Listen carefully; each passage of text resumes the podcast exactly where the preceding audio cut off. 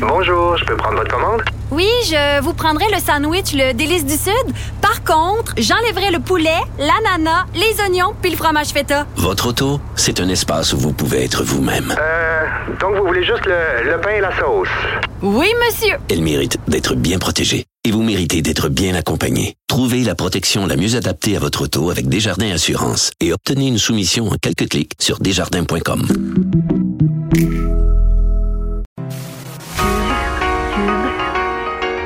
Radio. Cube, Cube, Radio. Le retour de Mario Dumont. Deux heures d'info. De 15 à 17. Il provoque et remet en question. Il démystifie le vrai du faux. Mario Dumont et Vincent Dessureau. Le retour de Mario Dumont. Et bienvenue tout le monde. Nous voici réunis pour les deux prochaines heures pour vous résumer cette journée en actualité. Il s'est passé pas mal euh, de choses. On va évidemment vous parler de la fin de cette grève au CN, mais tout n'est pas réglé euh, instantanément. Euh, on va aussi euh, vous parler des maisons des aînés. Les gens de mon âge, des gens autour de 50 ans, on ne sait pas si on a le droit de rêver à ça pour nos vieux jours. Mais je vous dis tout de suite, euh, parce qu'au cours des prochaines semaines, Vincent euh, Dessureau sera absent. Je vous l'ai dit hier, il est euh, en vacances. Et c'est Alexandre Moranville-Ouellette qui est là, qui va nous faire la revue d'actualité. Bonjour Alexandre. Bonjour Mario. Que les gens ont entendu avec Richard Martineau de temps à autre, mais dans des nouvelles euh, intrigantes. Des fois, oui, on, on parle de théorie du complot le jeudi avec Richard. Toujours des bonnes théories. T'es un spécialiste des théories du Je complot dirais par ailleurs. spécialiste, mais plus euh, fasciné, je dirais. Fasciné. La- la- la- la- à la fois par la bêtise humaine et par euh, la, vitesse à laquelle peuvent se propager. euh, des Et là, ce n'est pas un complot. Il y a certaines régions qui vont encore goûter une bonne bordée de neige. Euh, Quoi, c'est demain? Oui, on annonce quand même une importante dépression, les crises de s'abattre sur certaines euh, régions du Québec. On parle entre 15 et 25 cm de neige pour euh, la témiscamingue la Mauricie, Mont-Laurier, La Tuque, Haute-Gatineau, le parc du Mont-Tremblant, Pontiac, Parent et même la réserve faunique de la Vérandrie. Donc, euh, ça va tomber là quand même. Mais c'est moins gros que parce que hier, avant hier, on laissait entendre euh, plus, de régi- plus de neige sur plus de régions. Là. Ben, Il y avait eu un bulletin météorologique spécial fait d'ailleurs par Environnement Canada, mais là c'est revu un tantinet à la baisse. Là. Puis à Montréal, là, ça va juste être nuageux, 40 de probabilité d'averse. Euh, ça risque peut-être de se changer en neige en fin de journée, mais il va y avoir quand même un maximum de 7 degrés là, dans la journée. Alors, Donc, donc, c'est pas la tempête et c'est pas la plus grave nouvelle du jour parce que la plus grave nouvelle du jour, c'est sur la Grande Allée à Québec qu'elle a été annoncée. oui, Mario, tout à l'heure, tu m'as parlé là, de ton désarroi, hein, je crois, là, fa- face à ce Ashton, hein, le Ashton mythique, euh, qui faisait partie là, du paysage de la, la vie nocturne, le nightlife. Je sais même pas depuis quelle année, depuis c'est un, c'est un Ashton qui est là depuis, en tout cas, moi, depuis Ben, toujours, euh, tout le temps que j'ai siégé au Parlement, il y avait un Ashton sur Grande Allée. Ouais, depuis- Et, et je l'ai encouragé. Ben oui, j'imagine. Tu es allé souvent, Mario? Quand même. C'est juste que ça dépend. Quand tu sièges l'après-midi, c'est un projet de loi à plate. Une poutine, c'est rough, là. Ça se peut que tu la, la paupière lourde. Et comment tu, tu la prends comment, toi, ta poutine chez Ashton, euh, Mario? Euh, moi, c'était le, le dulton.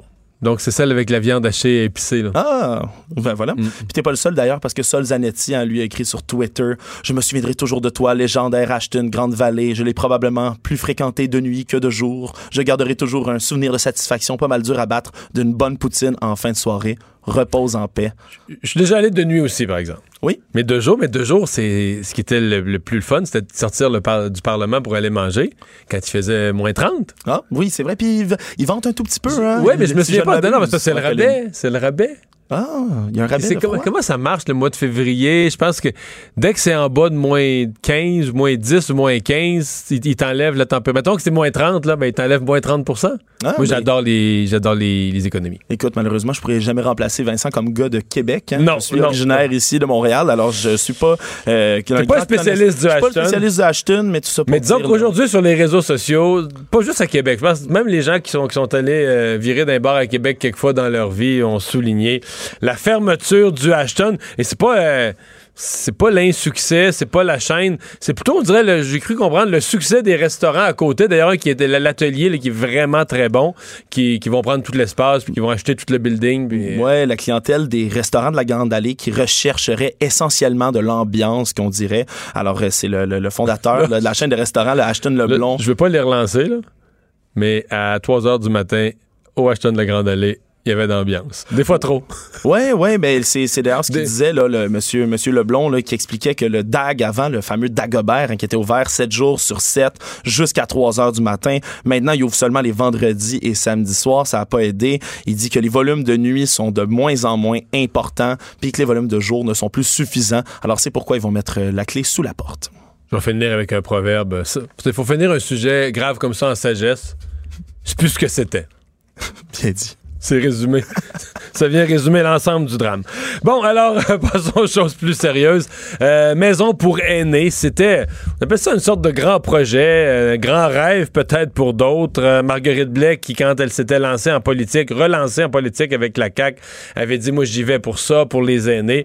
Mais là, aujourd'hui, elle a eu l'occasion de détailler le plan de, on va dire, le, plan de mise en œuvre de ces maisons des aînés. Ben oui, tu l'as dit, un projet fort hein, de la CAC. On parle là, maintenant là, d'unités de 12 chambres euh, chacune qui vont s'adapter, s'organiser autour d'espaces extérieurs. C'est des chambres qui vont être toutes climatisées selon ce qu'on explique, qui vont toutes avoir leur propre douche, leur propre bain adapté également euh, pour donner plus d'intimité aux locataires, euh, des espaces communs qui sont faits pour que les proches puissent visiter. En tout, on va parler de 2600 nouvelles places en maison des aînés, puis ainsi que la rénovation et la reconstruction de 2500 places en CHSLD. Euh, des grands projets qui vont totaliser un coût d'environ 2,6 milliards de dollars qu'on évalue. Euh, il y a deux types de ce qu'on parle. Il y aurait les maisons des aînés qui vont accueillir des aînés en perte d'autonomie modérée qui vont être accompagnés jusqu'à une perte d'autonomie majeure. Puis il y aura les maisons alternatives qui vont permettre d'accueillir, eux autres, on parle d'une clientèle adulte, euh, des moins de 65 ans qui ont des besoins dits spécifiques. Ouais. Et euh, en fait, c'est- On peut pas être contre ça quand tu regardes les images. Là, tu compares avec ce qu'on a connu des CHSLD. Puis il faut dire que dans. Tu sais, tout a un historique dans la vie. Les CHSLD, puis là, je pense entre autres aux régions, peut-être encore plus qu'aux grandes villes. Tu sais, mettons à Rivière-du-Loup, le premier CHSLD, qu'est-ce que c'était, là? C'était le vieil hôpital. Puis là, je dis Rivière-du-Loup, mais convaincu que les gens qui nous écoutent dans toutes sortes d'autres villes de grosseur, un peu plus grosses, un peu plus petites, parce que dans les années 70, il y a eu l'assurance maladie, puis on a développé le système de santé, dans beaucoup de régions, on a construit des nouveaux hôpitaux. C'est années 60-70. Fait que le vieil hôpital est devenu le foyer de vieux, qui au fil des années, avec des personnes âgées de plus en plus en perte d'autonomie, c'est devenu euh, le CHSLD. Ben, arrange ça de toi et bord, même si tu as rénové un peu, ça reste un vieil édifice pas climatisé, euh, pas facile. Une fois que c'est pas climatisé, installer tout un nouveau système de ventilation, ça coûte des fortunes et demie. C'est pour ça que quand tu compares ça avec euh, la nouvelle maison des aînés, avec euh, jardin intérieur, puis de la verdure, puis des chambres plus grandes, tu te dis, ouais, c'est tout un passage, mais est-ce qu'on va... Euh, La question, c'est si moi j'avais 85 ans aujourd'hui, là, Mm. j'aurais peur qu'on me sacrifie pour préparer quelque chose de mieux pour la prochaine génération. Là, moi, si je regarde ça, je trouve ça, je dirais, c'est parfait. Moi, quand je vais arriver vieux, on va avoir des bien meilleures maisons des aînés. Mais si j'avais aujourd'hui un certain âge, je me dirais, ouais, c'est. C'est quoi qu'on est en train de faire? On est en train de dire, regarde, les, CHSLD, il n'y a plus rien à faire avec ça. On les sacrifie, actuels, on les sacrifie, puis on fait le minimum, là. euh, on, va, on servir des petits repas, puis on va faire le minimum, puis on investit pour l'avenir, pour les bébés boomers. Et je suis convaincu qu'il y a des personnes âgées qui vont avoir peur de ça, qui vont dire, c'est bien beau, mais nous autres, on connaîtra pas ça. là. me sacrifier dans la transition un peu. D'ailleurs, on parle là le, délai. Euh, les nouvelles places devraient être ouvertes d'ici 2022. Qu'on dit par contre pour ce qui est de la rénovation puis la reconstruction des bâtiments existants, euh, il n'y a pas d'échéancier encore. Faut dire que c'est un pari quand même audacieux là euh, que, que dans lequel s'engage Madame Marguerite Blais, euh, parce qu'il faut trouver du personnel nécessaire quand même En là, euh, en période de pénurie actuelle d'effectifs. D'ailleurs, il y avait la, la, la, la, la, la porte-parole de l'opposition officielle, Monique Sauvé, en matière de proches aidants et d'aînés, qui a euh, soulevé quelques doutes plus tôt aujourd'hui. On peut l'écouter. Quels sont les critères et, sur quelle base sont-ils? La ministre nous a clairement dit comment avaient été choisis les lieux des maisons des aînés, elle expliqué, mais pour le reste, on n'en sait absolument rien. Alors, est-ce qu'il va y avoir une loterie là autour de ça, puis on va choisir euh, selon certains critères? Moi, euh, je me soucie des soins qui seront donnés aux aînés il faut avoir des critères justes et des critères appuyés. Et ça, j'ai pas vu ça ce matin. Ouais. Parce que, tu sais, un des pièges quand tu es dans l'opposition puis qu'un nouveau concept est mis de l'avant comme ça, souvent au niveau global, tu vas dire Ah, euh, maison des aînés, on s'occupe pas des CHSLD actuels, est-ce qu'on va avoir les budgets pour ça, est-ce qu'on va avoir les ressources humaines? Fait qu'en chambre, tu chiales. Puis par en arrière, les députés, eux, localement, là, dans leur comté, en tant que député de comté, là, mettons le député libéral, là, Ouais. mais là, lui, il se fait dire, il se fait rencontrer par le maire, puis par les conseillers municipaux, puis par les clubs d'âge d'or. Ben, on en veut une, tu comprends? Je donne cet exemple-là, mais c'est vrai de plein d'autres affaires qui sont arrivées dans le passé, des réformes, les CPE, les n'importe quoi. Là, tu as un débat, on va dire, philosophique, puis tu peux dire c'est pas la bonne chose à faire. Mais une fois que le gouvernement est élu, lui, c'est ça qui fait des maisons des aînés, là. Les gens qui voient les images à la TV, parce qu'ils vont pas en vouloir, fait qu'ils vont aller voir leur député, libéral, ou peu importe, ou péquiste, ou solidaire, puis ils vont dire Hey, faut qu'on aille ça dans le comté, là. Fait que là, tu te retrouves, tu sais, le chef de l'opposition se lève en chambre, fait un gros plaidoyer, attention, tatati tatata. Puis là, il se fait répondre, ben c'est drôle parce qu'on a trois lettres provenant de, députés de circonscription de votre parti qui disent qu'ils en veulent dans leur comté. Ça a l'air pas si pire. Fait que c'est toujours la difficulté des. Et c'est pour ça, je pense que la ministre, euh, la, députée Sauvée, la députée libérale, amène ça sur la question des critères pour dire comment vous allez choisir. Comme il y en a juste 30, euh, est-ce qu'ils vont tous aller dans des comtés de la CAQ? Ou est-ce qu'on va les répartir équitablement? Et c'est tout de suite là-dessus que les, les libéraux semblent aller, mais on n'a pas, fini d'en parler. Là. Non, des besoins de main-d'œuvre, euh, des lieux où on les met, euh, des coûts de construction, des dépassements de coûts. Moi, je considère que c'est le chantier d'une génération là, si on réussit ça. là. Quand même, mais d'ici 2022, c'est Mais ça, c'est d'ici 2022, on en construirait, je pense, entre 30 et 40. Ouais, Mais- c'est une nouvelle place. C'est ça, mais c'est. C'est peu, je veux dire, sur l'ensemble, mettons, il y a- présentement, tu as 37 500 places en CHSLD. Mettons, là, tu n'aurais 40, 40 000 avec celle-là. Fait que ça serait quoi, 5% Ouais, quand même, avec la population vieillissante du Québec, ça. surtout. Fait que là, il te resterait un 95% de places qui sont pas. Mais... Fait qu'est-ce que progressivement, tu transformerais ça en maison des aînés, t'en construirais d'autres? C'est là qu'il reste un... Il reste du travail à faire. Fin de la grève, donc, au CN, euh, ça a été annoncé ce matin. Euh, reste quand même des. Des, des questionnements sur le réapprovisionnement, par exemple, en propane. là. Oui, tout à fait. D'ailleurs, euh, écoute, on peut tout de suite écouter, je crois, là, euh, le ministre de l'Énergie, euh, Jonathan Julien, là, qui a tenu, là, à, évidemment, à être, euh, à rassurer les gens un peu, et surtout, là, tous les producteurs agricoles et les éleveurs qui dépendent, comme on le sait, là, de ce propane-là. On peut l'écouter. Ouais, c'est certain qu'on est très, très heureux. On attendait après ça. Donc, c'est une très bonne nouvelle ce matin. Déjà, là, suite à la nouvelle, on travaillait avec euh, l'ensemble des distributeurs de propane, avec l'Association québécoise du propane, pour justement le- la phase de rétablissement. Déjà, en réalité, euh, on va augmenter les volumes dès aujourd'hui pour les éléments les plus critiques dans le volet agricole grain. Et on pense que le rétablissement complet de, la chaîne d'approvisionnement devrait se faire d'ici trois à quatre jours. On avait encore suffisamment de, de stock, de volume pour faire face jusqu'à dimanche. Donc, on a demandé aux distributeurs, et ils conviennent avec nous, de relâcher un peu euh, la situation pour permettre euh, des volumes qui soient distribués au milieu agricole critique. Ouais, 3-4 jours, parce que les, les employés, c'est 6 heures demain matin, tout le monde est Oui, au boulot. Oui, tout à fait. Quoi qu'il y en a certains, là, on, on dit qu'ils recommencent à travailler dès 14 heures cet après-midi. Mais donc, euh, demain matin à 6 heures, heure locale, partout au Canada, euh, les 3200 chefs et membres d'équipe de manœuvre là, qui ont mis fin à la grève qui durait depuis euh, une semaine. Euh, le président général du syndicat des Teamsters pour l'Est du Canada, là, Alain Gatien, qui disait qu'ils sont pas sortis à genoux, qu'ils sont sortis exactement avec ce qu'ils Il voulaient avoir. content, lui, là. Ouais, ouais, Vraiment mais- content, là. Il y en a la plupart là, qui, qui se sont réunis avaient l'air très heureux. faut dire tout de même que les détails de l'entente n'ont pas été divulgués au public afin justement que les membres puissent reprendre connaissance là, de cette, euh, des nouveaux critères de cette entente et qu'ils puissent voter. Hein, un vote qui devrait être connu d'ici euh, le résultat de ce vote-là connu dans les huit prochaines semaines. C'est quand même un long délai. Ouais, ben, ils se laissent le temps de consulter leurs membres. mais Tout ça, mais en tout cas, si- on se fie à l'enthousiasme des représentants syndicaux, ils ont l'air à penser qu'ils ont obtenu assez de gains qu'il n'y aura pas de problème à passer Ouais. ça parmi leurs membres. Ça laissé quand même un questionnement euh, au Québec sur notre. ben, quelque chose qu'on connaissait pas vraiment, notre espèce de dépendance au propane. Euh, Est-ce que, euh, même à la limite, je dirais, dans la politique énergétique du Québec, de pas avoir de plan B en matière de propane, quitte à avoir approvisionnement par camion en venant des États-Unis, je sais pas quoi, peu importe, mais d'être aussi dépendant d'une source d'énergie, puis qu'en quelques jours, les, réserves sont pas grosses, les réservoirs sont pas gros, donc euh, en quelques jours, tu peux te retrouver que les, petits animaux vont mourir dans les, euh, dans les élevages, euh, on peut plus sécher le grain, des- les, camions de livraison. Il m'est apparu qu'on était quand même... sais, pas beaucoup de plan B là, en, matière de, en matière de propane. Est-ce que dans le milieu de l'agriculture, toi, Mario, qui connais quand même bien le, le domaine, est-ce que c'est un milieu dans lequel on, Ben, on on avait- connaît la dépendance au propane? Pas vraiment, mais ça s'était jamais arrivé. J'avais littéralement aucune idée. C'est certain que j'ai grandi Mais non, mais ville, je, savais que ça en utilisait, là, puis- mais j'aurais jamais pensé que. En fait, c'est le lien entre propane et train. J'aurais jamais pensé qu'une grève d'une compagnie de chemin de fer, c'était la, la catastrophe en quatre jours. Là. Oui, surtout Donc, une grève d'une semaine. Là. Euh, quand même, puis les Teamsters ont d'ailleurs euh, remercié hein, le premier ministre fédéral Justin Trudeau d'avoir respecté leurs droits de grève là, des travailleuses et des travailleurs. Puis ils ont affirmé d'ailleurs que d'ici les huit semaines de délai pour euh, que ce soit voté, cette nouvelle euh, convention, euh, il y aura aucun moyen de pression là, qui, va être, euh, qui va être remis de l'avant. La grogne contre Andrew Scheer, c'est loin d'être fini.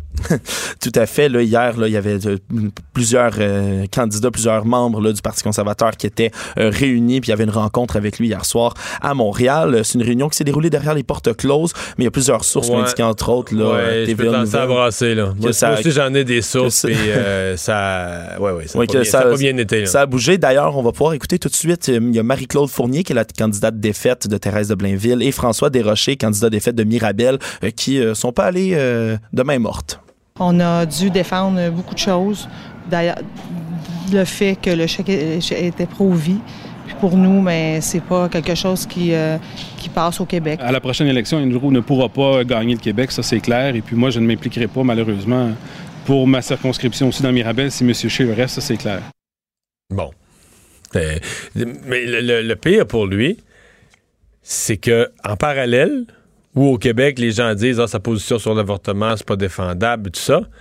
Ce matin, dans le Globe and Mail, on peut lire que il y a des groupes, des, ce qu'on appelle les, les- les- social conservatives. Moi, je les appelle les conservateurs religieux ou conservatisme moral social, mais qui, eux, sont exactement à l'autre extrême, là, qui demandent le départ d'Andrew Scheer parce qu'ils disent Hey, nous autres, on voulait un chef pro-vie.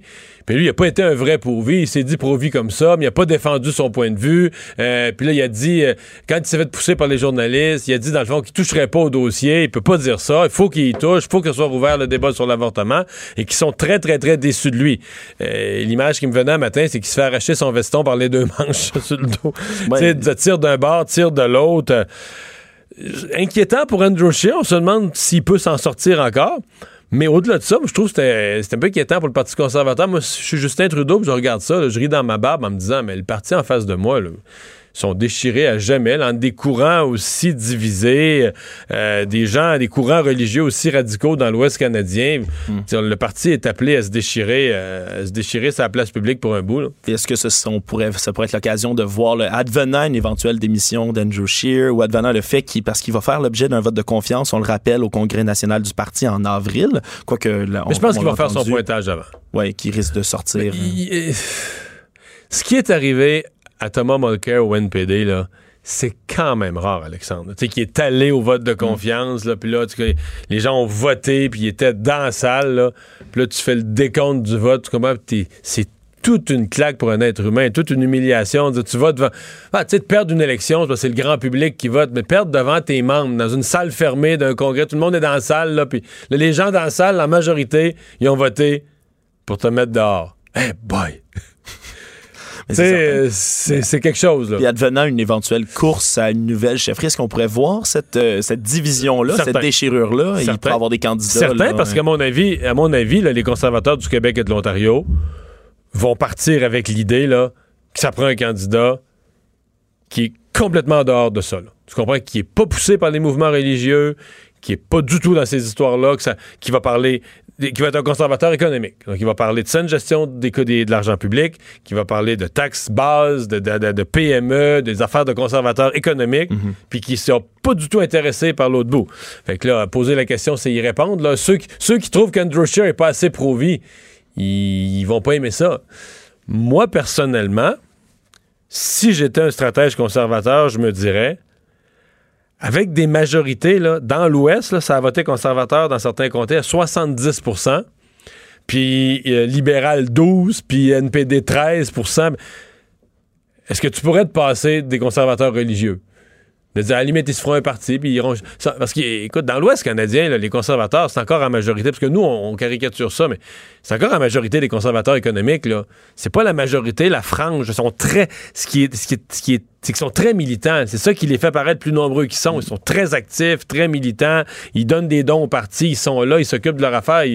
Mais, euh, à mon avis, euh, si tu mises là-dessus, si, le Parti conservateur mise là-dessus de garder ces groupes-là, sont dans l'opposition pour l'éternité. C'est-à-dire qu'ils vont être comme, comme, comme on vient de voir, là, confinés dans l'Ouest avec des majorités, euh, des majorités astronomiques, mais aucune chance de, de remporter le, le pouvoir au Canada.